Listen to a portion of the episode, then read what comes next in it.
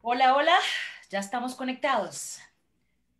Bueno. ¿Te digo? Eh, claro que sí, claro que sí, claro que sí. Ya nos estoy viendo yo aquí, así que más bien muchísimas gracias eh, pues a todas las personas que están conectadas, a las que se van a conectar más adelante. Bienvenidos a, a Tertuleando con, con Ire y Sasha. Hoy, hoy tenemos un programa interesantísimo en el que tendremos la oportunidad de aprender montones. Yo estoy de, primera en esa línea de cosas por aprender en este tema, así que los invito de una vez, queremos invitarlos de una vez a que empiecen a, a poner sus preguntas y a comunicarse con nosotras. Hoy el programa eh, tenemos invitados de lujo, pero además tenemos cumpleañeras, así que feliz cumpleaños Irene, ¿cómo estás? Yo muy bien, muy contenta, muchas gracias. Bienvenidos a todos nuevamente en esta semana eh, con cambio de fecha, en esta fecha estelar del primero de octubre, que no se les olvide.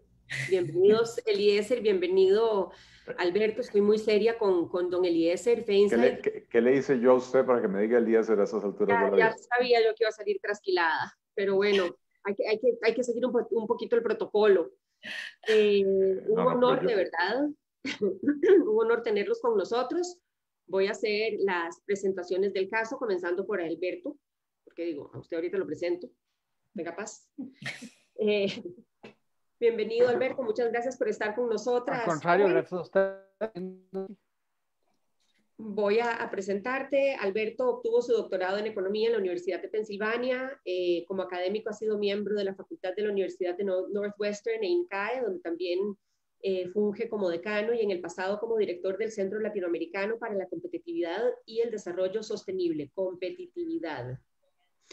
También ha sido académico visitante en la Universidad de Michigan, en el Instituto de Análisis Económica de Barcelona, la Universidad de California y el Banco de Reserva Federal de los Estados Unidos. Ha publicado extensamente tanto en revistas académicas como en medios para practicantes, sobre todo en teoría monetaria, macroeconomía, comercio internacional y desarrollo. En Costa Rica fue ministro de Comercio Exterior, posición desde, que, desde la que lideró la negociación de CAFTA. Fue uno de los miembros originales del Consejo de Supervisión del Sistema Financiero y por casi una década presidente de CINDE. Eh, participó en el diseño y la negociación de la Ley de Protección al Trabajador que constituyó la reforma integral del sistema de pensiones. Ha sido uno de los directores fundadores de la Fundación Benthurst de Sudáfrica el Democracy Lab y la Junta Asesora de la Escuela de Salud Pública de la Universidad de Nueva York. También presidió la Fundación Áreas para la Paz y la Democracia. Ha sido juez en conflictos internacionales ante la Organización Mundial de Comercio. Eh, don Alberto ha trabajado para gobiernos, organismos internacionales y compañías en más de 50 países, sobre todo en las Américas, Europa y África. Actualmente es el vicepresidente de la Corporación Costa Moras y director del banco BAC Credomatic, socio también de las firmas consultoras CEPSA y DRP. Bienvenido, Alberto. Bienvenido. Don Eliezer, lo voy a presentar con toda la formalidad del caso. Mañana me va a jalar las orejas, probablemente. Es correcto. Bueno, pero no le voy a decir como lo decimos los compañeros de la U, así que ya, ya empatás con Don ah. Eliezer. Ah, no, ahora dice. Eso puede no, al, aire no se puede decir. Imposible decirlo al aire. Sí, sí, al aire no se puede eso. Bueno, entonces no, entonces no.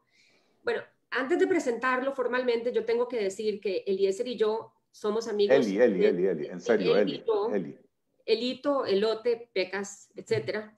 Somos amigos desde que yo tengo memoria. No me llegaban los pies al piso cuando me sentaban en uno de los sofás de la casa de los papás de Eli, em, porque me mandaban a jugar ahí más o menos tres tardes por semana. Así que, y le deshacíamos, le desarmábamos el cuarto. Así que sí, toda la vida de ser amigos y toda la vida de que sea mi amigo del alma también, igual que, que su esposa, pero yo soy el amigo de Eli. Eso es otro tema para otro momento. Eli es mi amiga también, así que bueno, no importa. en fin, Eli Feinstein es economista, consultor y empresario inmobiliario, me voy a poner los anteojos.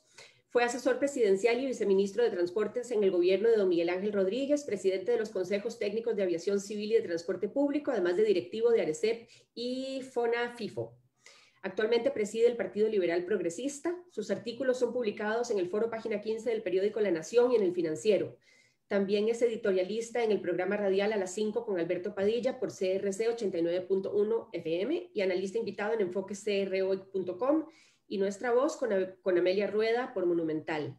Cuenta con una maestría en Economía de las Políticas Públicas de la Universidad de Illinois en 1993, un MBA en Finanzas en la Universidad Interamericana de Puerto Rico y Bachillerato en Economía de la UCR. Así que ahora sí, bienvenidos eh, a, este, a esta tertulia de primero de octubre en un tema que tiene literalmente al país parado de uñas. Eh, doña Sasha creo que eh, eh, queremos eh, empezar por lo más básico, diría yo. La gente comenta, la gente se cuestiona, la gente quiere que las cosas suceden, pero, pero mucha gente no entiende qué es lo que está pasando. Yo creo que por ahí, por ahí sería un buen, buen, buen, buen punto de partida. ¿Cuál es la situación? ¿Qué es lo que está pasando en este momento? ¿Qué es lo que nos está diciendo, lo que se nos dice que requiere una atención inmediata o acciones inmediatas? ¿Cómo está el país económicamente hablando? en, en palabras para los que... en español básico. Mucho tecnicismo porque creo que ahí es a donde se embarriala la cancha. Exacto. Don Alberto. Ok, yo primero. Este, cosas. Una, obviamente, es que hay una pandemia. La pandemia es muy difícil producir, es muy difícil trabajar y por lo tanto es muy difícil el empleo porque a los patrones les cuesta este, el pagar los salarios cuando no están vendiendo nada. Eh, y eso nos da lo que llamo una recesión, un momento en que los ingresos colectivos nuestros caen, en que mucha gente se queda sin brete, en que, en que la economía se traba. Obviamente no es eso de lo que estamos hablando en estos días. La otra cosa que nosotros tenemos es un fiscal muy grande al gobierno por muchos años le ha entrado menos plata que la que le sale. Y ahorita podemos hablar de por qué pasó. Eh, al estar gastando más de lo que le entra, se va endeudando. Y al igual que una persona que se envejuca, conforme se va endeudando, después su gasto, su gasto empieza a incluir cada vez más y más intereses de lo que ya debe. Es fácil endeudarse más. Hay un cual este, no es creíble que pueda pagar. Perdón, Alberto, estamos, creo que estamos teniendo un poquito de problemas de conexión por tu parte. está, está un, un, poquito, un poco cortada la, la comunicación. Achará, porque vieran lo claro que me estaba saliendo. Eh, yo, yo sí lo entendí por primera vez en la vida.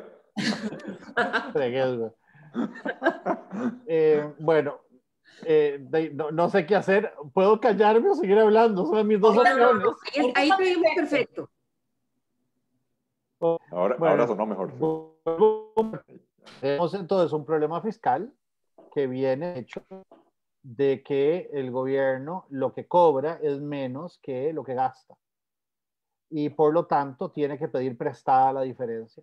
Y conforme va pidiendo prestado y la deuda va subiendo más y más, Además, cada vez más tiene que, tiene que gastar más que debe. Entonces tiene que endeudarse más. Si fuera una persona, diríamos que está embejucada. Entonces ya estamos en un punto en el que no, mucha, muchos no le creen a lo que va a pagar y por lo tanto le cuesta más endeudarse, pero tiene un faltante y necesita endeudarse y hay que romper eso de alguna manera. Y es por eso que este problema necesita solución. En el 2018 teníamos un problema parecido. El país tuvo un debate muy grande en el que se habló de arreglar esto con una combinación de bajar gastos, subir impuestos, y se hizo una alcanzaba si no pasaba si no pasaba nada.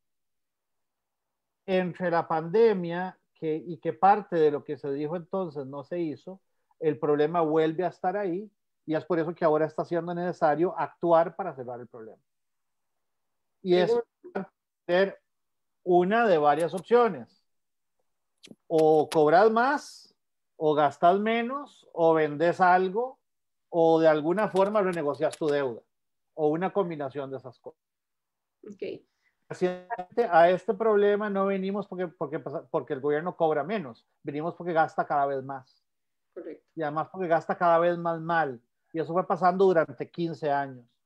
Pese a que el problema venía del gasto, la solución era un buen poco de impuestos y, un buen poco de gasto. El problema Y entonces, a la solución que desgraciadamente plantearon ahora, a mí me parece cargada en impuestos con poquitos gastos. Ahí la reacción de muchos de que por supuesto que hay que hacer algo con el problema. Pero este algo que nos propusieron está desbalanceado. Tiene mucho de un lado y muy poquito del otro. una, una, pregunta, ¿De dónde viene el problema? Una, una pregunta eh, para que vayamos entendiendo también un poco y, e ir poniendo en contexto el tema. Se habla mucho del, del Fondo Monetario Internacional y yo no sé si, si, toda la gente que habla del Fondo Monetario Internacional sabe lo que es. Eh, Eli, vos nos puedes dar una explicación sobre qué es el Fondo Monetario Internacional. Yo entiendo claramente qué hace exactamente el Fondo Monetario Internacional y por qué en estos momentos el gobierno tiene que hacer una propuesta de reestructuración de las finanzas públicas para poder acceder a este crédito y qué representa también eh, esto y el Fondo Monetario Internacional. Bueno, yo, yo creo que esa pregunta era precisamente para Alberto, ¿verdad? Que es exactamente el campo académico en el que él se desempeña, que es el, el de la cuestión monetaria. Pero bueno, el, el, Fondo Monetario Internacional es un organismo multilateral que se creó después de la Segunda Guerra Mundial eh, y, fue parte de la base de, digamos, de, del nuevo orden económico que se quiso establecer a nivel mundial. Eh, y, al final de cuentas, para lo que nos interesa hoy entender, el Fondo Monetario es un banco eh, que, que, le ayuda a los países, que, que rescata países cuando los países caen en situaciones todavía más complicadas que la que hoy está eh, Costa Rica, ¿verdad? Entonces hay diferentes tipos de operaciones que se pueden hacer con el fondo. Eh, eh, y usualmente estos créditos van amarrados a una serie de condiciones.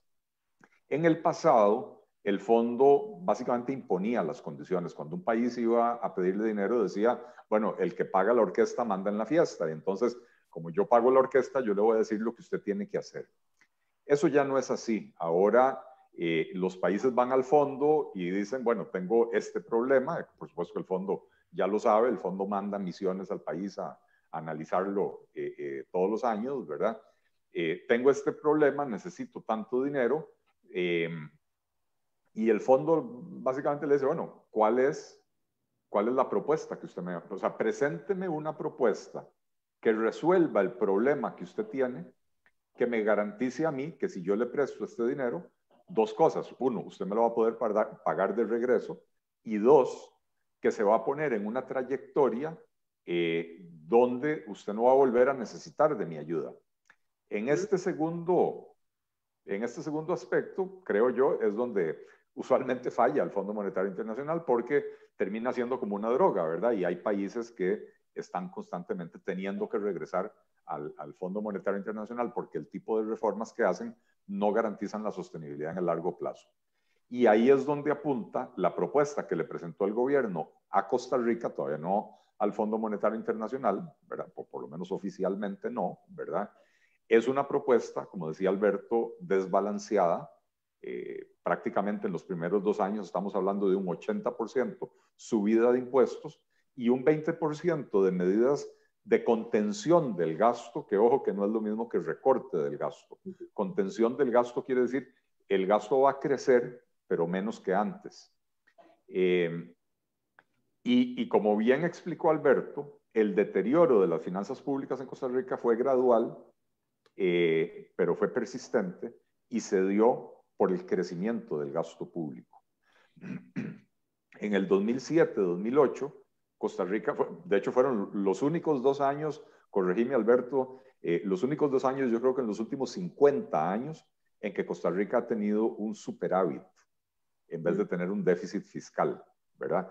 Este, y básicamente, ¿qué sucedía? Los ingresos del gobierno representaban alrededor de un 15% de la producción nacional. Eso es lo que los economistas llamamos el PIB todo, la suma de todo lo que se produce en el país. Eh, entonces, los gastos del gobierno representaban más o menos un 15, los ingresos del gobierno representaban más o menos un 15 también, y entonces las finanzas estaban equilibradas. Viene la crisis internacional del 2008 y la decisión que toma el gobierno eh, eh, es, a partir del 2009, incrementar el gasto público para tratar de compensar la caída en el gasto privado, en el consumo privado, porque lo primero que hacen las personas cuando ven que viene una crisis económica es ahorrar, recoger, posponer compras importantes. Nadie se va a salir a, nadie va a salir a cambiar de carro si tiene miedo de quedarse sin trabajo y entonces no va a poder pagar ese crédito, ¿verdad? Nadie va a comprar una casa en ese momento, nadie se va a pasar de la casa de 120 metros a la casa de 190 metros en el momento en que tiene temor de perder el brete o que ya lo perdió, ¿verdad? Eh, entonces, eh, el, el gobierno en el 2009 dice, hay una caída en la demanda en el consumo privado, vamos a compensarlo con un incremento en el consumo del gobierno. Eh, lo que pasa es que lo hicieron de la peor manera posible, lo hicieron incrementando el gasto eh, de manera permanente.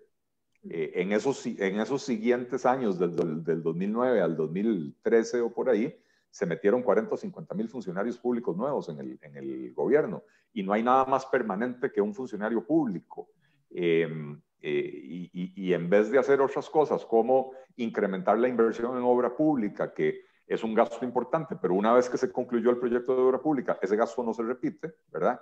Además, es una inversión que durante la construcción genera empleo y después de la construcción eh, incrementa el potencial de producción de la economía lo que se hizo en Costa Rica fue eh, básicamente disparar el empleo público, pero no solo la cantidad de empleados, se empezaron a cambiar las reglas o se empezaron a relajar las reglas de las remuneraciones del sector público y entonces el otro día Alberto me pasaba unas, unas cifras. Del 2005 al 2019, eh, el gasto en remuneraciones representaba, pasó de representar un 6 9% de todo lo que se producía en el país a un 11,2%.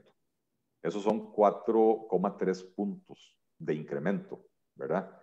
En esos mismos años, el, el, balance fiscal, la diferencia entre gastos e ingresos, se deterioró en 4,8 puntos.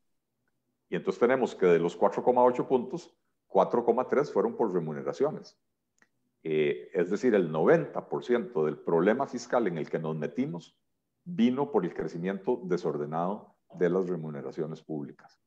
Y por eso la propuesta que presentó el gobierno es una propuesta que al estar casi totalmente reclinada sobre generar ingresos, no resuelve el problema de fondo de, de las finanzas públicas, que es el crecimiento constante del gasto, mientras que los ingresos tienden a permanecer constantes. Usted puede subir esos ingresos con, un, con una, una, subida de impuestos, pero los ingresos suben y se vuelven a quedar estables, mientras que los gastos van así, van, van en trayectoria ascendente. Justo lo que, lleva, lo, que me, lo que lleva a la siguiente pregunta, que la gente también lo pregunta, ¿qué pasa entonces si sabemos que, que, que tenemos una situación que va a tender a empeorar? Eh, em, y que la solución planteada no resuelve en este momento la situación actual. ¿Qué pasa entonces si no se hace nada? Porque, claro, la gente al final piensa que es tan sencillo como, y bueno, no pasa nada, ¿verdad? A veces, eh, ¿qué pasa si no, si, no se hace nada? Si decimos, bueno, no importa, resolvemos en otros cinco años o cuando sea. Y ahí, Sasha, se te acaba de anotar la edad, porque sos de nosotros cuatro, la que no vio uso de razón lo que pasó en la economía en 1980 este, no hacer nada sería una gran irresponsabilidad. ¿Por qué? Porque eventualmente el gobierno no podría financiar el faltante que tiene. Y entonces tendría que ser el mismo ajuste, pero tendría que hacerlo de golpe. Y además dejando tirado lo que debe. Y ahora no se lo debe a unos señores con chistes, lo debe se lo debe a los bancos donde están los depósitos de los costarricenses, se lo debe a los ahorrantes costarricenses.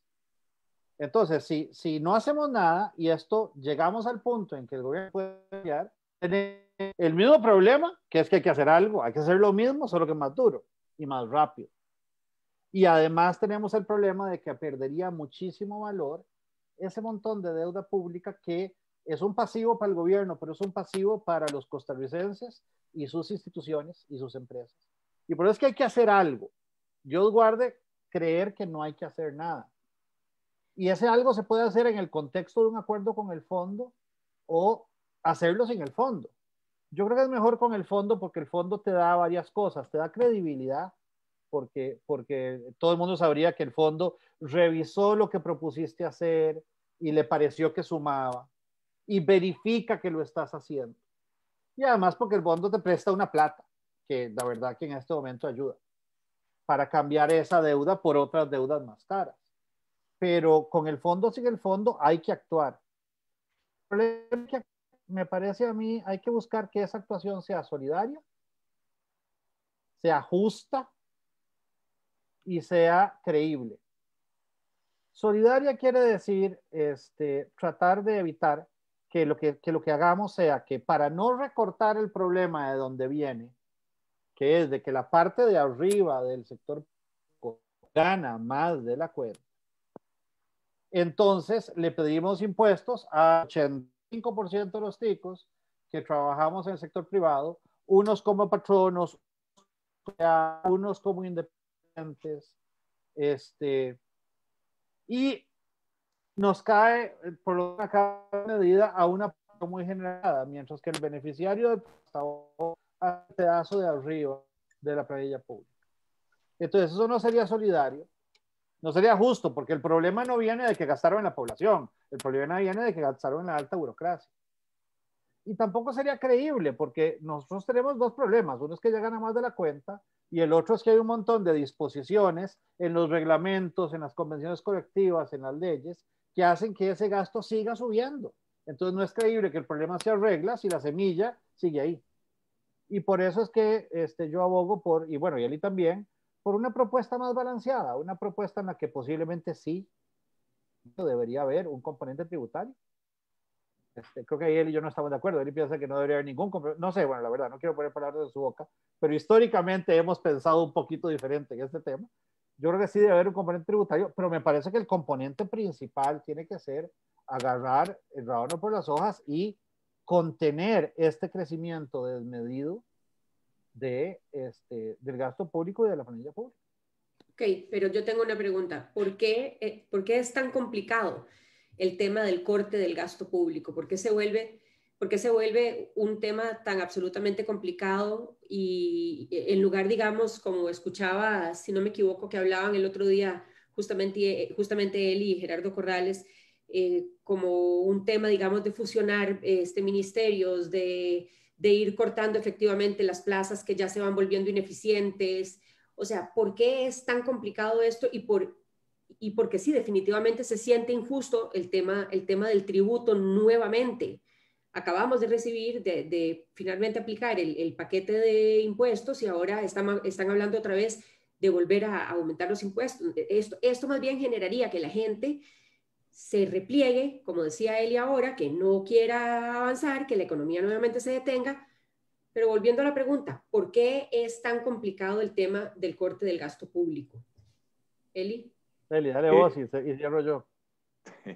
Este, a ver, porque esto es lo, que los economistas, cuando nos gusta hablar así en fancy, eh, decimos que es un problema de economía política, pero no nos, no nos pongamos a hablar aquí de teoría.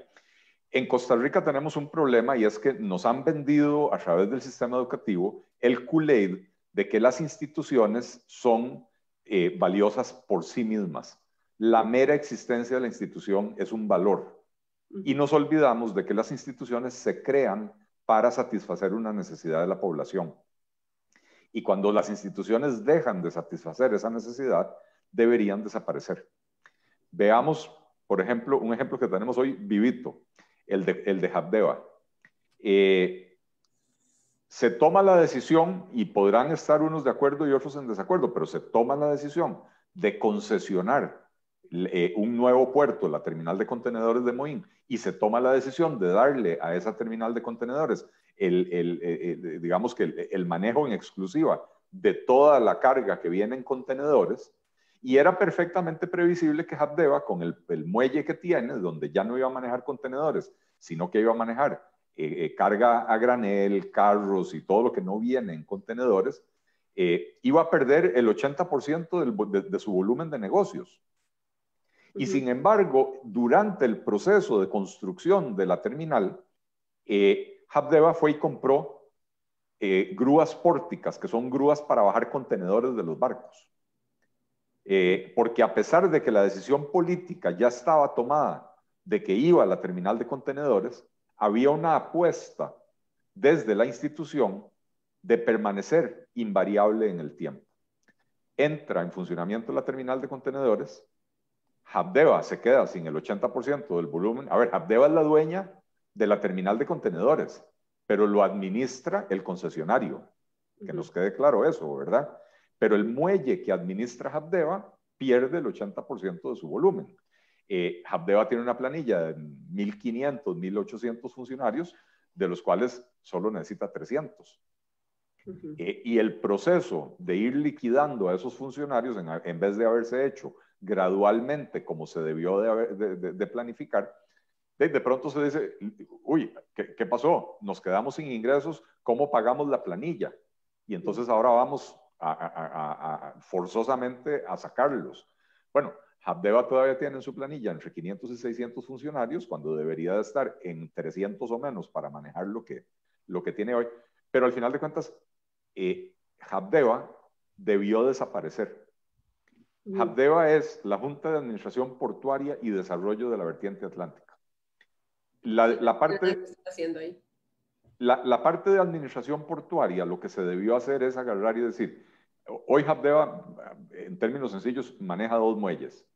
Eh, este de que, ahora es eh, donde viene carga granel y el muelle de turismo, el muelle de cruceros, ¿verdad? Se deberían de concesionar esos dos, esos dos puertos, ¿verdad? Eh, y entonces, con una oficina de cinco personas, usted puede administrar el contrato de concesión. Y eso lo puede hacer perfectamente el MOP. No, no, se necesita tener una institución autónoma para eso. La otra parte que es importantísima, que es el DEVA de HABDEVA, el desarrollo de la vertiente atlántica, se dejó de hacer hace varias décadas porque el costo de la planilla de HABDEVA absorbía todos los recursos y no quedaba plata para invertir en los proyectos de desarrollo. Entonces, ahora que hay un concesionario pagando un canon multimillonario todos los años, se debería de crear un fideicomiso eh, y, se y, se define cuáles son los proyectos que se van a hacer. Una, un, un, alcantarillado, una carretera nueva, 27 escuelas o 42 puentes, lo que sea, y ese proyecto se le asigna a la institución pública que le corresponde, si son escuelas al MEP y si son carreteras al MOP eh, en vez de tener otra institución encima de las otras instituciones, ¿verdad? Eh, entonces, hice, hice, una, hice una vuelta muy larga para explicar que en Costa Rica estamos enamorados de las instituciones y no de lo que deben de hacer las instituciones. El propósito, el, perdón, el propósito de Habdeba es desarrollar la vertiente atlántica, pero eso no se hace porque la planilla de Habdeba se lleva todo el dinero. Y entonces, ¿para qué la tenemos abierta? A un costo enorme. Vean lo que está pasando. Ahora cada dos meses Habdeba tiene que ir a pedir un crédito. Ese crédito Habdeba nunca lo va a poder pagar. Nunca lo va a poder pagar. No tiene los ingresos para pagar esos créditos. Entonces, lo que hicimos fue trasladar el problema de Habdeba ahora al Consejo de Seguridad Vial, que se le va a abrir un hueco de 5 mil millones de colones porque le prestaron esa plata a Habdeba. no me acuerdo. Simplemente, simplemente, se tiran la bola de uno a otro en lugar de, de pensar, digamos, eh, proactivamente y decir, ok, vamos a agarrar esto, lo fusionamos y trabajamos como un, como un mismo ente. Y sí, yo, yo sí creo, ahora, ahora le doy la palabra también a Alberto, pero sí, yo sí creo que efectivamente los costarricenses tenemos un, yo lo podría decir como un falso nacionalismo con respecto a ciertas, a ciertas empresas que se volvieron elefantes blancos. Alberto. Sí, a mí, a mí me parece que el propósito del Estado son los ciudadanos y el instrumento las personas que trabajan ahí. En el momento en el que la institución y sus funcionarios se un propósito y el ciudadano queda tirado, estamos rompiendo una cosa que es muy importante. Las escuelas son para los huilas, no para el director de la escuela. Habdeba es para el desarrollo de la región atlántica, que lo necesita, no para los 1.500 que trabajaban ahí, ni para los 200 que ganan más. Es una tragedia que el IMAS, que gracias a Dios existe, cada vez le da hace menos para, sus, para la población que debe atender, que es la más necesitada, porque cada vez de su presupuesto se le va más en pagar. Porque a nosotros la economía nos crece a una velocidad y lo que gana la pública a otra velocidad.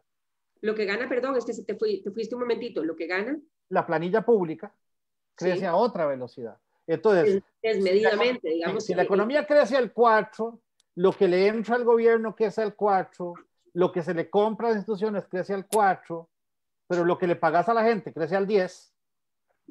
entonces, cada, entonces, cada vez más se te va en, en, en, la planilla y menos en el propósito de la institución. Y podríamos tener una discusión que no es la que estamos teniendo hoy, sobre si queremos que el Estado haga más o haga menos, que se dedique a una cosa o que no se dedique. Pero esa discusión por lo menos tendría sentido, porque estaríamos hablando de el ciudadano paga por esto y recibe esto. ¿Vale la pena o no vale la pena? Y ahí posiblemente no estaríamos tan de acuerdo unos y otros, pero es una discusión válida. Pero si estamos hablando de que el ciudadano ponga más, reciba menos, porque se va a la planilla cada vez más, en esa discusión el ciudadano no en ambos, y eso es muy injusto. Ahora, vos preguntabas al principio, ¿por qué pasa esto? Bueno, porque desgraciadamente los que están interesados en enfocarse en las instituciones y no en lo que las instituciones deben hacer, los que están interesados en que le vaya mejor a ese segmento de la planilla pública, están súper bien organizados. Mm. Y están dispuestos a darle un costo político muy grande al gobierno cuando algo que no les interesa sale a la discusión. Mientras que los demás andamos breteando. Y, no solo eso, sino que también, a ver, no, no son tontos. Tienen, tienen, la inteligencia para proponer cosas que son nefastas, pero que son beneficiosas para sus intereses. Eh, el impuesto a las transacciones financieras que se propuso en este paquete del gobierno. o sea. Ojo, como lo están vendiendo. Voy a usar francés. Es cualquier cuecha. Usted hace una transferencia de, de, 10 mil colones y lo que le van a quitar es, eh, ¿cuánto? 300 o 30, ya ni me acuerdo. Es cualquier cuecha. ¿ah? Este, eh, pero, y, y, y, efectivamente, sí, claro, cuando usted suma lo de todo el país es un montón de plata, pero para cada uno de nosotros es literalmente cualquier cuecha. Entonces, no tenemos el incentivo de organizarnos para ir a defendernos de estas atrocidades. Mientras que los funcionarios que se van a beneficiar de ese incremento de ingresos, porque entonces pueden seguir cobrando los salarios exorbitantes que cobran, eh, sin que sus instituciones brinden los servicios que tienen que brindar a la ciudadanía, ellos sí están organizados en defender a la institución, pero no al, no al usuario o al beneficiario de la institución. Ese es el problema de la economía política. Tenemos un montón de comentarios y un montón de cosas por acá, no sé ni por dónde empezar. Dale. Eh, a ver, eh, bueno, por acá hay un comentario que dice que eh, el problema es que el gobierno se volvió un fin en sí mismo, ellos trabajan para su propio bienestar antes que el de la ciudadanía. Em, por aquí dice que muy bueno, estamos a entender la naturaleza de la institución pública para que los recursos se asignen a sus proyectos y no a sus, y no a, las, a, sus planillas, a sus planillas. Por acá, vamos a ver, por acá preguntaba, no sé si hizo el comentario, pero por acá dice que con, cuánto se resolvería efectivamente con, con, con, por ejemplo, decían ahí, eh, eh, vender el BCR, eh, hacer algunas cosas que la gente comenta que se podrían hacer, eh, que al final la gente no, no, se sabe si eso en realidad generaría respuestas inmediatas, digamos, o respuestas que necesitamos que en este momento se empiecen a ver. A ver, este, me parece, acabas de mencionar un ejemplo muy interesante. El, el, Estado costarricense es dueño de varias empresas. De más empresas de lo normal. Yo no conozco otro gobierno que sea dueño de cuatro bancos, por ejemplo. Y además, cuatro bancos que son como la mitad del sistema bancario. Eso en ningún lado lo ves. Hay en muchos países que el gobierno tiene un banco de desarrollo, pero cuatro bancos, de los cuales dos son comerciales este, y que son los dos más grandes, eso no lo ves en ningún lado. El gobierno tiene una serie de empresas que fueron creadas en un momento en que quizás cuando el gobierno hace el Banco Nacional, el país prácticamente no tenía bancos pero eso fue hace 100 años. Cuando el gobierno le da el monopolio de las telecomunicaciones al ICE, posiblemente era necesario porque en ese momento un privado no iba, a, hacer las cosas que el ICE hizo.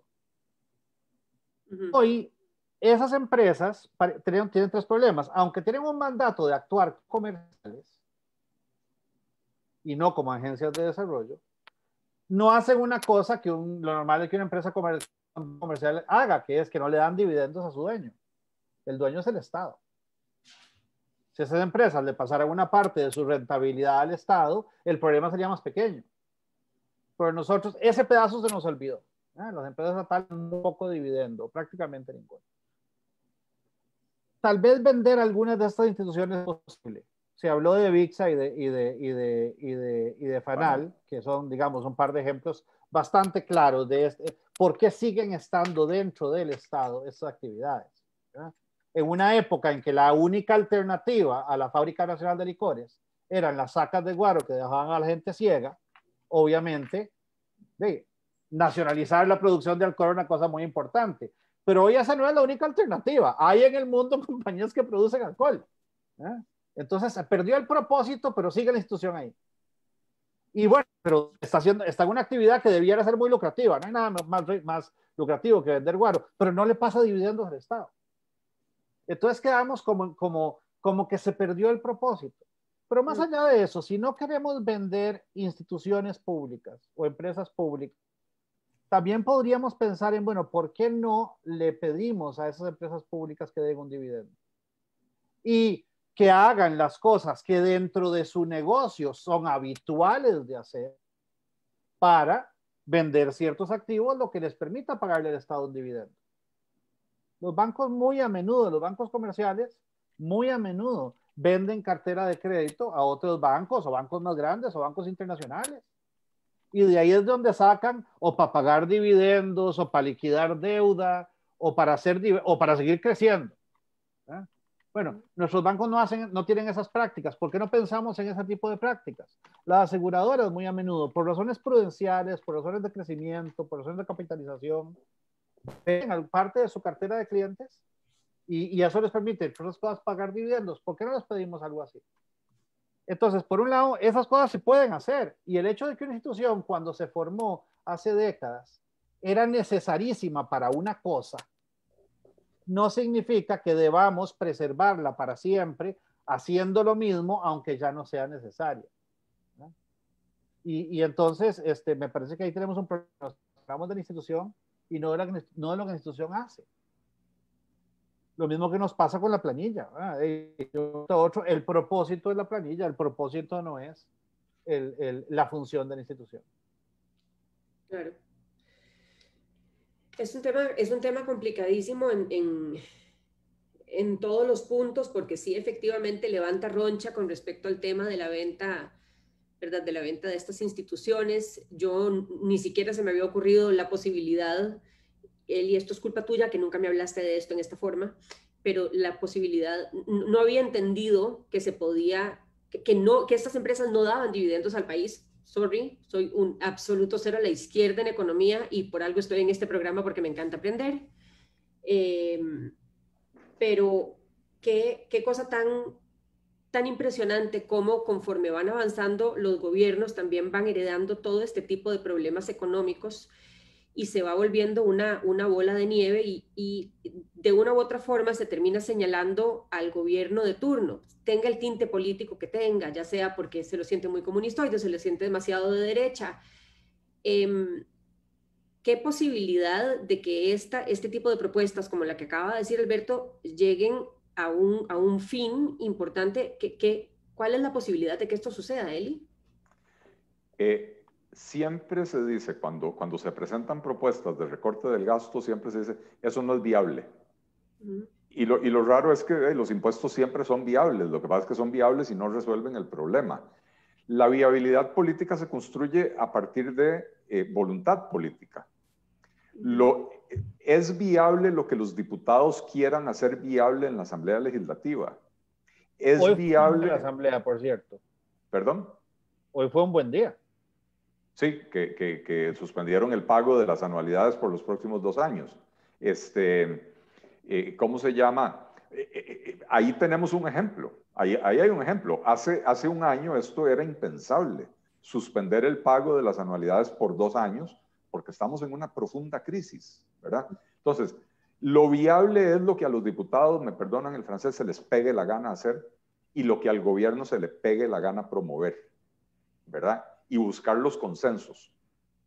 Eh, entonces, cuando a mí de entrada me dicen, es que eso no es viable, es que eso es muy difícil, perdón, si usted quiere cerrar una institución pública, en el 90% de los casos usted tiene que pasar una ley, porque las instituciones, la mayoría fueron creadas por ley.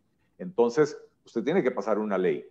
Y esa ley requiere un proceso de redacción, un proceso de negociación en la Asamblea, todo el proceso legislativo. Exactamente lo mismo que si usted quiere crear un nuevo impuesto. Usted tiene que redactar la ley, usted tiene que consensuarla, negociarla, meterla en el proceso legislativo y sacarla, ¿verdad? Y las leyes fiscales no son leyes sencillas, son leyes muy complejas. Un impuesto, digamos, es relativamente sencillo agarrar y decir, al impuesto de renta le vamos a subir temporalmente las tasas, como propuso el gobierno, ¿verdad? Porque todo lo que usted tiene que hacer es buscar en cuál artículo de la ley dice que la tasa es del 30% y decir, ok, transitorio durante dos años será 36%. Pero crear un impuesto desde cero, como el, impuesto de las transacciones financieras, requiere de un proyecto de ley muy complejo, ¿verdad? Porque hay que definir absolutamente todos los detalles de ese, de ese impuesto. ¿A quién se le aplica? ¿A cuáles transacciones sí? ¿A cuáles transacciones no? ¿Cuáles exoneraciones hay? ¿Cuál es el monto máximo? ¿Qué pasa? Es un proyecto complejo. Entonces, es exactamente igual de complejo crear un impuesto que cerrar una institución, pero es un asunto de voluntad política, ¿verdad? Eh, ahora, hay, hay cosas que pueden producir resultados notorios muy rápidamente. Si usted, por ejemplo, dice, no paguemos ya, eh, eh, el, el, salario escolar el próximo año, usted tiene un ahorro de casi 150 mil millones de colones de un solo tiro, ¿verdad? En cambio, si usted dice, fusionemos los, los nueve entes que andan ahí como satélites alrededor del MAG en el MAG, bueno, lleva un proceso legislativo y, y, y, mientras fusiona las instituciones, liquida al personal que sale sobrando, los beneficios los va a, sentir tal vez en dos años, ¿verdad? Entonces, la propuesta al gobierno tiene que ser una propuesta integral, que, que eh, más bien la propuesta al Fondo Monetario, una propuesta integral que contenga todos estos elementos, pero donde en primer lugar se ponga el, la reestructuración del, del Estado para recortar el gasto de manera permanente, no de manera temporal. el recorte entendiendo que esta carajada ya llegó a ser como empujar un mecate. Sirve para jalar, pero para empujar no sirve. Yo me quedé pensando, he perdido. si vos tenés un, un, un, profesional independiente, digamos, con él, entonces él paga 30 o ella paga 30% de renta y 18% de caja. O sea que 48% del ingreso no le llega. Del otro 52 lo que compra tiene 13% de IVA. Entonces, al final, esa persona terminó trabajando siete meses para el gobierno para trabajar cinco meses para ella en el año. Con la propuesta del gobierno, esta persona tiene que pagar. El 30 se vuelve 35. El 18 se queda en 18. Vamos por 53. Pero además, el 3 por mil, que suena a una cuecha, como decía él, ¿verdad? Pero es que se paga cuando te pagan, se paga cuando lo gastas y Dios guarde pagues con tarjeta, porque entonces se paga cuando te pagan, se paga cuando usas la tarjeta y se paga cuando la pagas. Dios guarde si te ocurre ahorrar, porque entonces se paga cuando te pagan, se paga cuando metes en el ahorro, se paga cuando sacas el ahorro, se paga cuando gastas con tarjeta y se paga cuando pagas la tarjeta. Cinco veces lo pagaste, ¿verdad? Y después se me tiene que pagar IVA. Entonces llega un estamos llegando a un momento en que la carga es tan grande que para mucha gente la tentación de desaparecer del sistema, claro. desgraciadamente se vuelve muy grande. Desaparecen del sistema y se hacen informales, como en este país tenemos una informalidad muy grande. Entonces lo que se le cobra es cero. Entonces, si vos seguís subiendo el impuesto, llega un momento en que empezás a tener más informales, menos cobro, aunque las tasas son más altas, hay menos cobro. Entonces, en algún momento tenés que entrarle al problema en su origen, que es Sí, una combinación de posiblemente más impuestos, entendiendo que ya estamos muy cargados, porque el cálculo que hace el profesional independiente aplica por una empresa, aplica por un trabajador también. ¿eh? Ya estamos muy cargados, que en este momento el peligro es que por subir y subir los impuestos, más bien termina el gobierno cobrando menos y menos, porque la gente se informaliza. Por, por la evasión, porque la gente se va, se va, como dijiste ahora, la gente va a querer simplemente desaparecer. Y porque la gente el costo-beneficio no le da, porque si vos decís, ah, la perica es que si yo pago este impuesto, pero el Estado da servicio, Correcto. yo guarde no pago un impuesto, porque entonces no recibo estos servicios tan valiosos. Pero la relación entre el ciudadano, sobre todo el que trabaja independientemente, y el Estado, se ha vuelto una relación muy conflictiva en la que el ciudadano siente que lo joden cada vez más, aparte que le cobran cada vez más, y el que recibe cada vez menos.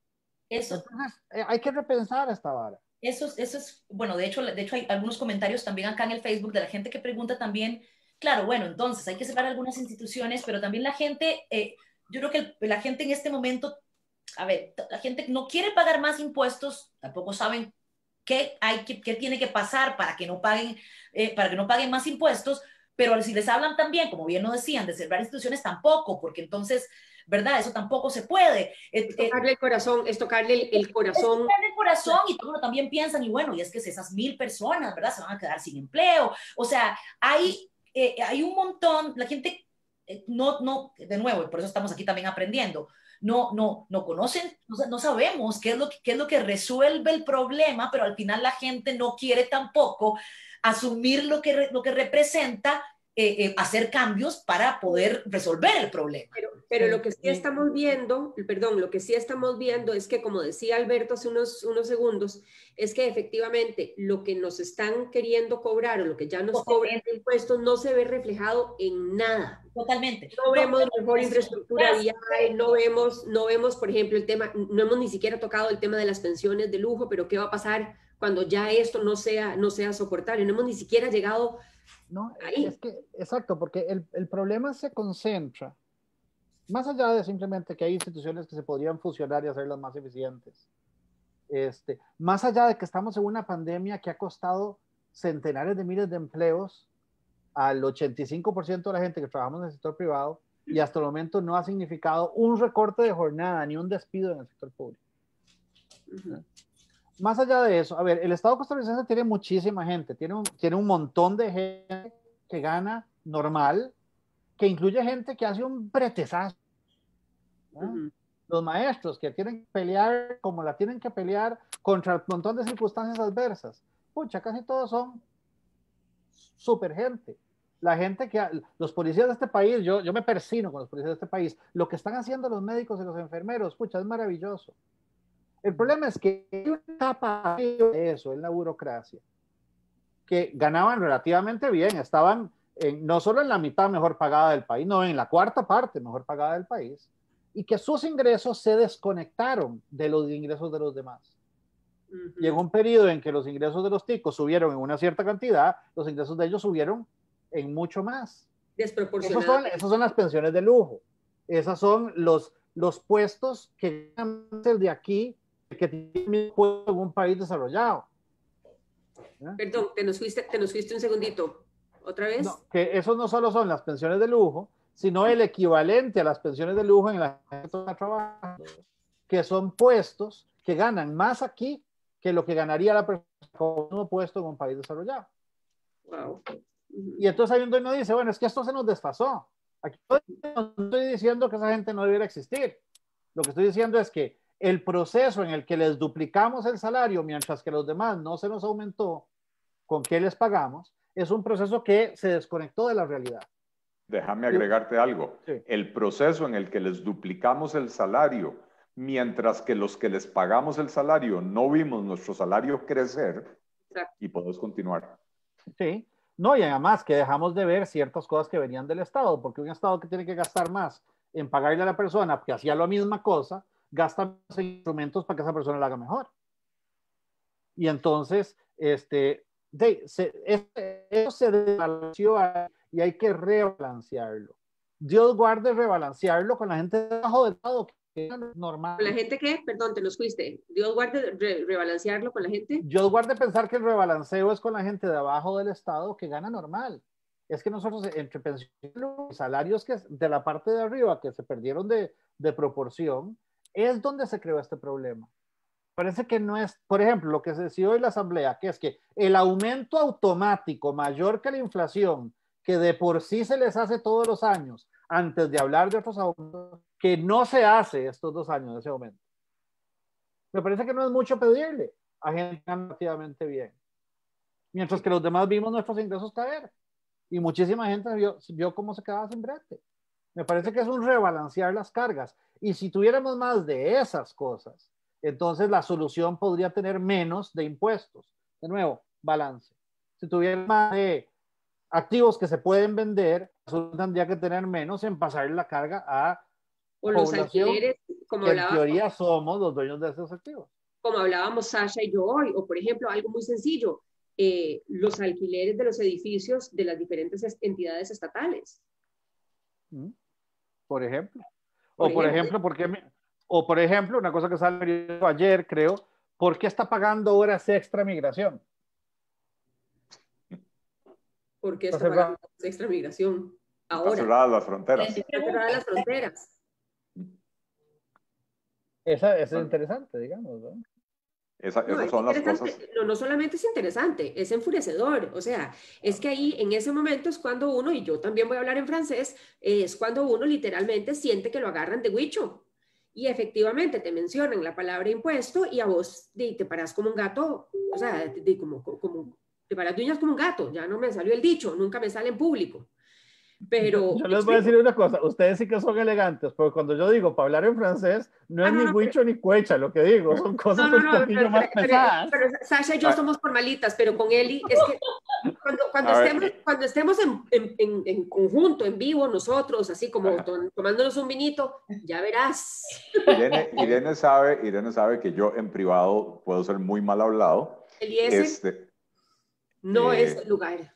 Irene. Ni el momento. Este, pero, pero, pero yo puedo decirles, que, eh, porque soy testigo, eh, de que en el estadio donde yo usualmente libero mis tensiones, yo soy un niño en pañales a la par de mi amigo Alberto, ¿verdad? Sí, no, este. Uy, porfa, porfa, llévenme un día. Porfa, todo, todo, todo lo que tiene. O sea, no, no, no, no, no, no, no, es, es un tema de, de, claridad en exposición. Mi mamá decía que uno tenía que usar todo el diccionario. Me consta. todo el diccionario estaba ahí por algo. me consta, me consta, doña Julieta me lo dijo a mí. bueno, pero volviendo al tema de, de, que nos sacaron de muchos cabreados, el problema es ese, el problema es que la solución en este momento no está yendo a la raíz del problema y no está yendo a donde sería justo que fuera y no está yendo a donde sería viable que fuera. Y entonces, con eso, digo, porque nos queda poquito rato, lamentablemente tenemos que, pensar en que tenemos que, ir aterrizando. Acá, eh, Rafael creo que nos, nos pregunta acá en el Facebook, bueno, y entonces, o sea, si pudiéramos pensar en este momento, ustedes que, que expertos en el tema, si pudiéramos enumerar algunas acciones concretas, en un, ideales para, para tomar en este momento, ¿cuáles serían? Bueno, voy, a, voy, a, plantear, voy a plantear algunas ya que tantos, tantos trabajadores este, del sector privado vimos reducidas nuestras jornadas y nuestros ingresos, que los empleados públicos que ganan más de un cierto monto, digamos más de un millón y medio, también tengan un recorte de jornada mientras termine la pandemia. Sería un tipo, una medida solidaria. Que los instrumentos que cuando teníamos alta inflación se pusieron en las leyes de, servicio civil para que hubiera un aumento automático, pero que era menor que la inflación. Ahora que la inflación es baja eh, y, que esas son necesarias, que no haya un aumento automático. Que, que, se, que tengamos un poquito más de fe y confianza en que lo que el gobierno, lo que la Asamblea pasó en el 2018, que es una, una, una regla fiscal que evita que el gobierno siga subiendo los gastos si no se dan las circunstancias para que sea posible, que tengamos más confianza de que se va a cumplir, porque desde entonces hemos tenido muchas noticias que le meten ruido a que se va a cumplir. Que lo que se dijo en ese momento, que es que se iba a pasar una ley de empleo público para poner en orden la planilla pública, no solo en que no se den estos aumentos abusivos, sino que también en que no se den una serie de ineficiencias y de asimetrías que son malas no solo porque son, porque son caras, sino que además son malas porque las instituciones funcionan menos, menos bien así. Bueno, que esa ley también se apruebe. que se dé una garantía que, este, qué sé yo, se puede hacer un benchmark. estamos en la OSD, bueno, que, en cierto, que, nos, que, que, pasemos la regla de que ningún, ningún empleado público costarricense puede ganar más en un puesto que lo que gane eh, los que tienen el mismo puesto en tres países más ricos que nosotros, por ejemplo. Ya con eso le entramos al asunto. Lo que acabo de decir, ninguna es una barbaridad y ya le hicimos un ayayay. Que las, que las empresas públicas que tienen activos que pueden vender y que se venden comúnmente dentro del flujo de negocios normal actividad, vendan unos cuantos activos ahora y le pasen al Estado el resultado de eso para su deuda. Que las empresas públicas que, que, que por su flujo son empresas competitivas que se manejan como un negocio, se comprometan en pasarle al Estado, que es dueño de ellas, viendo como sus competidoras la hacen con sus dueños. Eh, que tengas algún mecanismo que le haga a los informales más barato formalizarse, estés pagando menos al principio. Mientras sos chiquito, pagas menos. Apenas te haces, pagas menos. Cuando te formalizas, pagas menos. De manera que tengan un tram, una rampa para entrar en vez de un guindo para salir. Que pongamos un límite en el costo que para el ciudadano tiene la interacción con el Estado. Por ejemplo, poniendo límite a cuánto puede durar un trámite o a cuántos trámites te pueden pedir para algo o racionalizando este, las cosas que tienes que hacer para, para, para pedir permiso de manera que el ciudadano sienta que, ok, yo estoy cumpliendo lo que tengo que cumplir, pero lo que tengo que cumplir no lo todo sin control, porque detrás de esos trámites hay un montón de bretes extra, hay un montón de gastos extra para el ciudadano y para el Estado. Y la lista puede seguir y seguir, porque hay muchas cosas que, se que decir, ok, y por lo tanto, te vamos a pedir impuestos. Esta mitad del problema, el 70% de la solución, no el 83% de la solución, que fue lo que nos dijeron el gobierno hace dos semanas. Y, quisiera agregar, porque me encantan las medidas que propone Alberto, porque en su enorme mayoría son medidas de impacto inmediato. Y además son medidas que apuntan a la reactivación de la economía, algunas de ellas. Y es, y es lo primero que hay que hacer, es buscar la reactivación de la economía, porque necesitamos que ese medio millón de personas que hoy se quedó sin empleo o está sin empleo, puedan volver a tener un empleo. Eh, porque lo necesitamos uno viviendo bien, ¿verdad? Por una cuestión de humanidad, pero los necesitamos también cotizando y pagando impuestos y, y, y, comprando cosas para, para, para, seguir la reactivación de la economía. Y porque, eh, porque, además, perdón, y porque además, si esas personas no logran salir del hueco donde están en estos momentos, la brecha social se hace cada vez más, más grande, más complicado y hay una descomposición sociopolítica complicadísima, el país termina volviéndose ingobernable y efectivamente hay un, eh, se convierte en un desastre, entra, entran los políticos populistas y nos fuimos al carajo. Eso. No, además, acabas de decir una pequeña burbuja. Que otra cosa que tiene, las cosas que acabo de decir, las que ha dicho él a lo largo del programa, es que son solidarias. No friegan al empleado público que menos gana y no friegan al ciudadano, y sobre todo el ciudadano más pobre que recibe y debiera recibir más del Estado. Sino que lo que hace es balancear la carga. Y balancear la carga cuando uno tiene eh, ciertos segmentos de la planilla pública tan privilegiadas que tenemos, es hacerlos contribuir como privilegiados, como privilegiados que son. y, lo, que quería yo agregar es que a estas medidas hay que agregarles reformas estructurales que no, que no tienen un impacto inmediato, pero que son las únicas capaces de garantizar la sostenibilidad de las finanzas públicas en el mediano y largo plazo. Porque, vamos, hoy se aprobó por dos años no pagar anualidades. Al tercer año el gasto público vuelve a pegar un brinco. En la propuesta del gobierno, cuatro años de subida, una subida brutal, pero de subida de impuestos. Al quinto año los ingresos del gobierno se caen. Y entonces volvemos a tener el problema fiscal, ¿verdad? o, o lo transitorio se vuelve permanente o los transitorios, los impuestos transitorios se vuelven permanentes. Esa, es la otra opción, ¿verdad? Pero estos son impuestos, estos son impuestos hoy en medio de una recesión económica tan profunda. Estos impuestos van a profundizar la recesión económica y a, hacerla más prolongada. Y entonces son impuestos asesinos de la de la incipiente actividad económica. Entonces, esas reformas estructurales, ¿a qué me refiero yo? Bueno, mencionaba anteriormente el, eh, eh, caso del, del MAG, el eh, Ministerio de Agricultura. En el sector agrícola del gobierno hay algo así como 2.825 funcionarios públicos.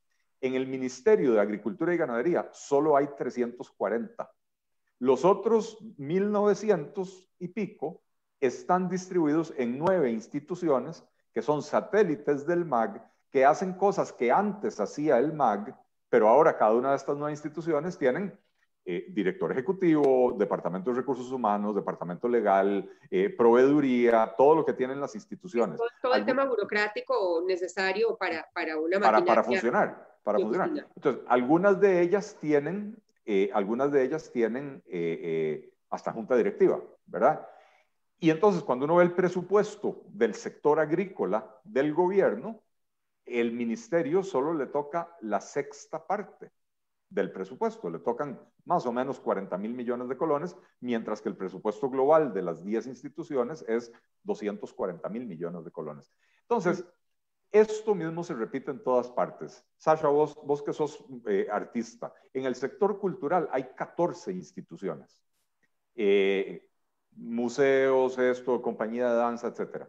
Este, cada una con su junta directiva, su director ejecutivo, su departamento de recursos humanos.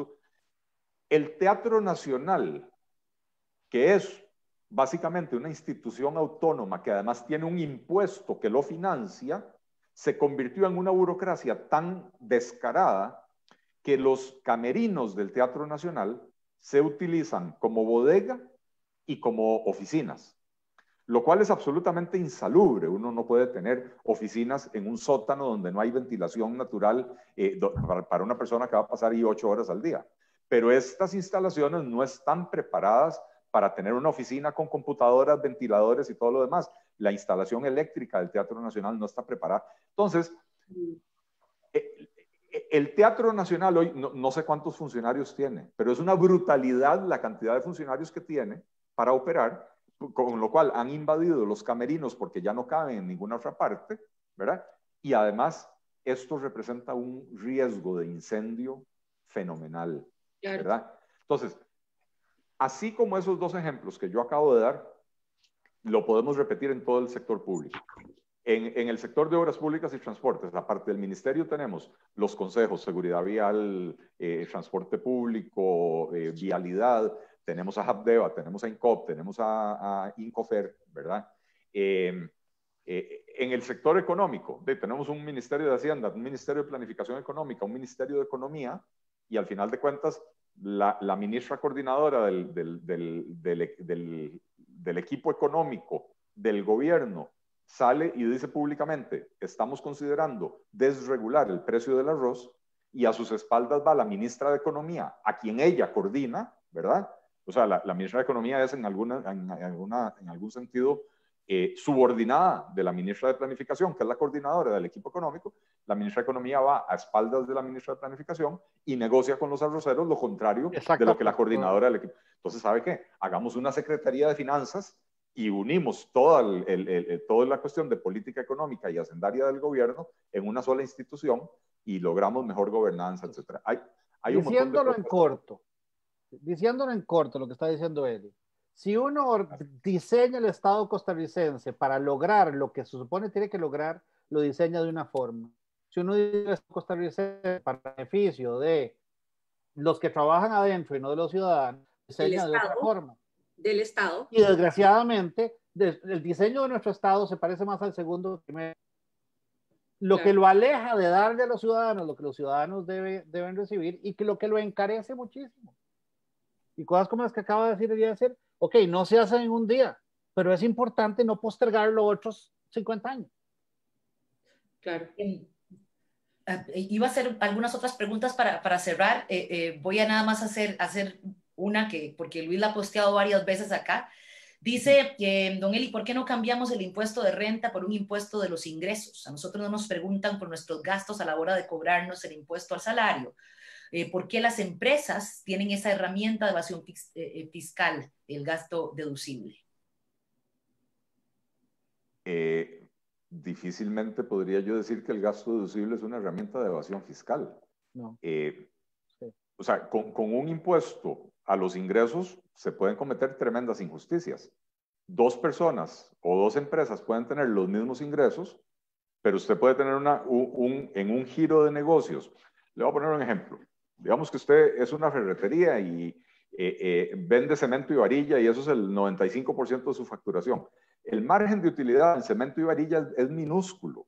Donde las, donde las eh, las ferreterías ganan es en los acabados de lujo y ese tipo de cosas donde tienen margen de, ganancia. Entonces, una ferretería probablemente en el global tiene un margen de utilidad muy pequeño con el mismo nivel de ventas que alguna otra empresa que tiene otra estructura de negocios y entonces tienen los mismos ingresos, pero una tiene una estructura de gastos muy elevada y la otra tiene una estructura de gastos menor.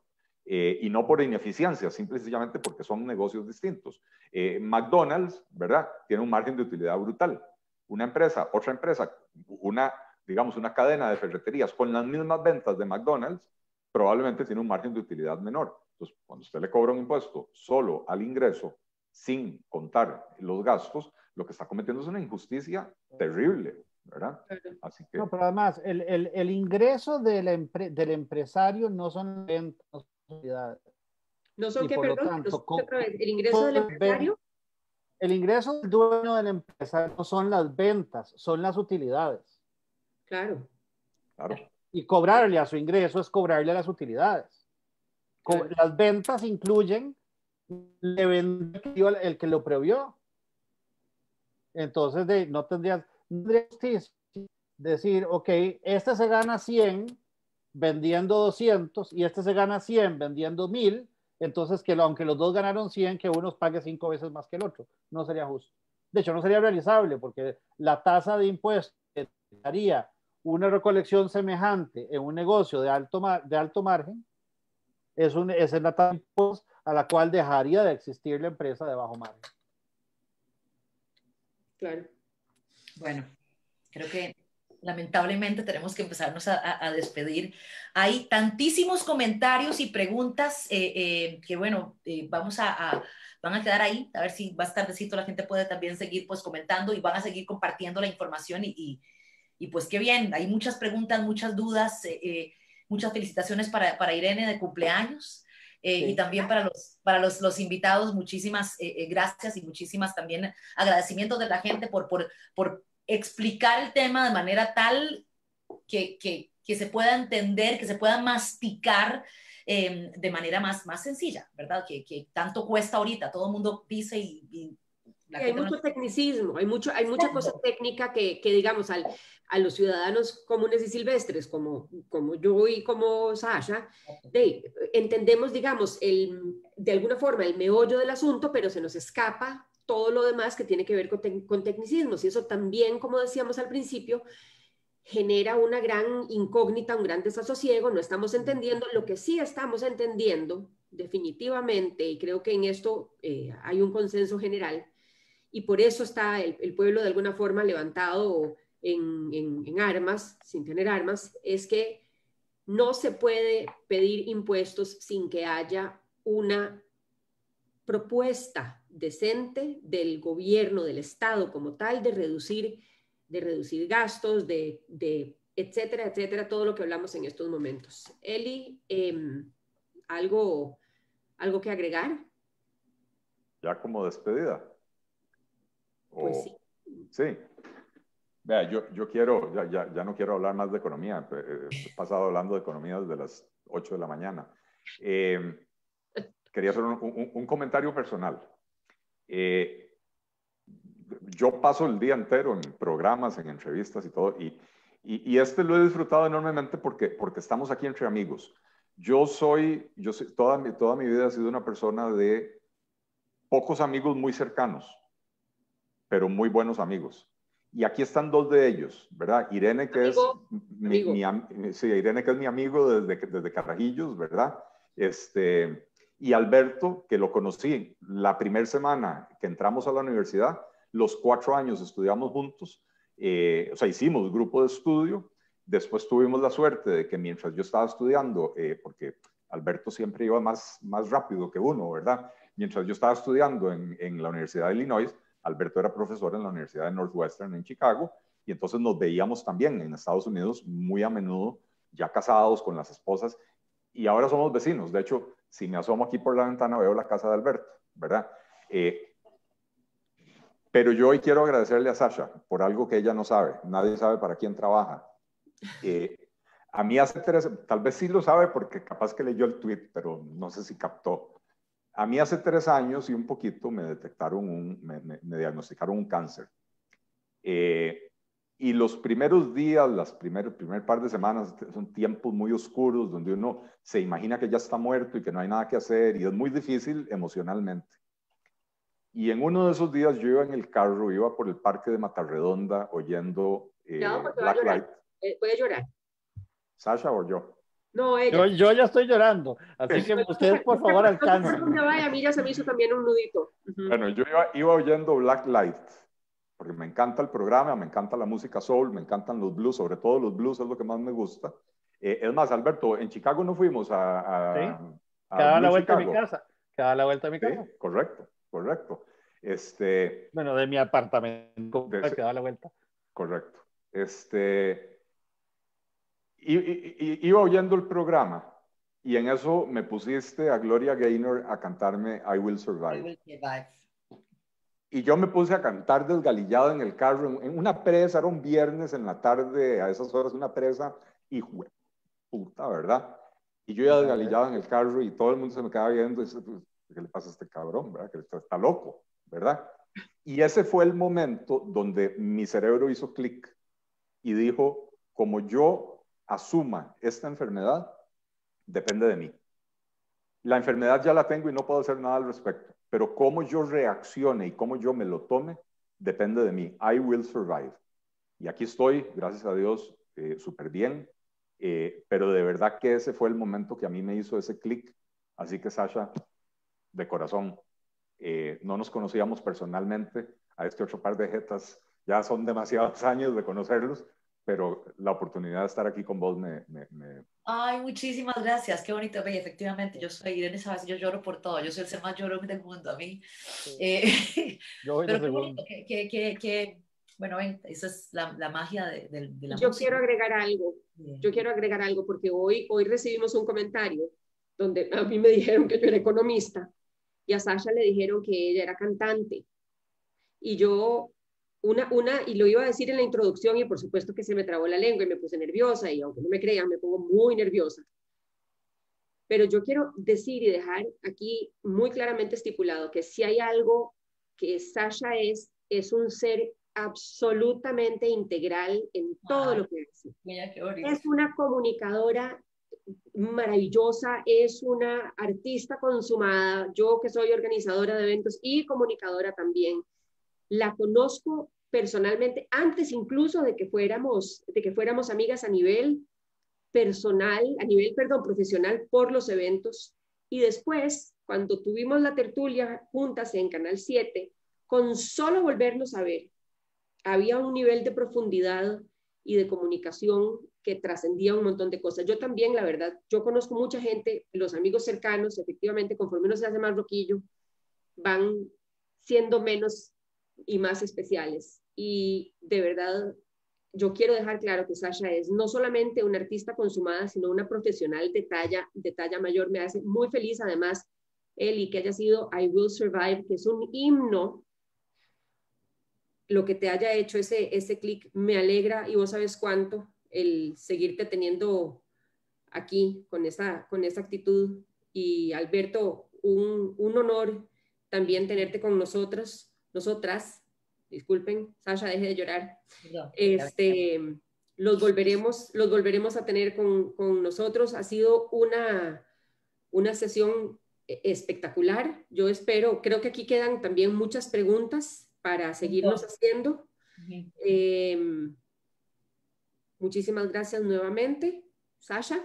Muchísimas gracias. O sea, este, o sea no, no solamente tuvimos un, un, un programazo eh, con invitados de lujo, con, un, con una, pudiendo, ¿verdad?, desarmar y volver a armar un tema que, que uno eh, no conocía. Yo siempre yo lo ponía ahí, era como economía para dummies porque yo no tenía la más remota idea de nada. Yo quería también, también saber un poco, uno lee, uno sabe, uno cree que entiende, pero la verdad es que no hay nadie mejor que los expertos para explicarle a uno, sino que además con este cierre maravilloso eh, eh, eh llega, hace, hace, que todavía el programa se vuelva todavía más bonito. Así que muchísimas gracias. Cántemelo, cántemelo. Sí, la última. Feliz, te deseamos a ti. Cumple años, querida Irene. Cumpleaños feliz. Feliz cumpleaños. ¿Qué tal? Feliz cumpleaños, muchas gracias. Yo creo que ya después de no hay, cómo seguir mejorando, paremos ya. Muchísimas gracias, nos vemos pronto y a la gente que está conectada todavía, pues que sigan, sigan, sigan, por supuesto, compartiendo esta conversación y, y esperamos volverlos a tener de invitados eh, pronto. Muchísimas gracias a ambos, un gusto, en serio. Muchísimas gracias. gracias a ustedes, de verdad. Gracias. Feliz fin de semana, aunque hoy es jueves. Feliz cumpleaños y nos vemos mañana, Nos vemos mañana. Chao, muchachos. Muchas gracias.